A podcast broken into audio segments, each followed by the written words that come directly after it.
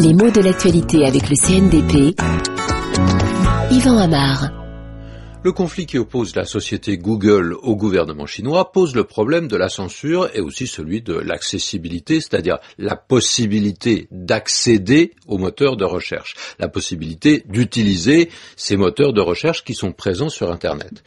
Alors, moteur de recherche, on s'est habitué aujourd'hui à cette expression assez curieuse, mais il y a encore peu d'années, alors qu'elle apparaissait, elle a surpris beaucoup de monde, parce que c'est une utilisation du mot moteur qu'on n'avait pas prévu, qu'on n'avait pas anticipé.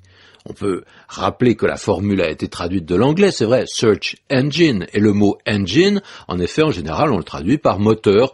Ça renvoie en même temps parfois à l'idée d'une machine à chercher, d'une mécanique cherchante, et cette fonction souligne bien l'idée de fonctionnement, précisément. Hein. Comme on le dit euh, en français familier, la machine, elle mouline. On dit ça des ordinateurs parfois, hein, euh, quand ils cherchent, euh, quand l'investigation est lancée, avant que les résultats apparaissent sur l'écran. Ça mouline, c'est-à-dire, bah, ça tourne. L'image du moulin peut être rapprochée justement de celle du moteur, en ce qui concerne du moins les moteurs d'engins mobiles, hein, voitures, petit avion, et on pense à des mécaniques un peu à l'ancienne, des mécaniques qui tournent.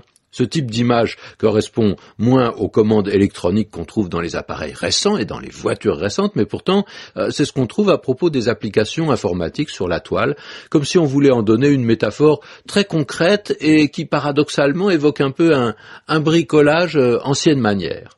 Alors, moteur c'est un mot qui est bien ancien en français. D'ailleurs, on disait mover jusqu'au XVIe siècle, ce qui est tout à fait éclairant d'ailleurs sur l'origine du mot. Hein. Moteur, en effet, c'est ce qui fait mouvoir, c'est ce qui fait bouger. Ça vient du latin, bien évidemment. Les premiers sens du mot s'appliquent souvent à des personnes dont l'action est déterminante, hein.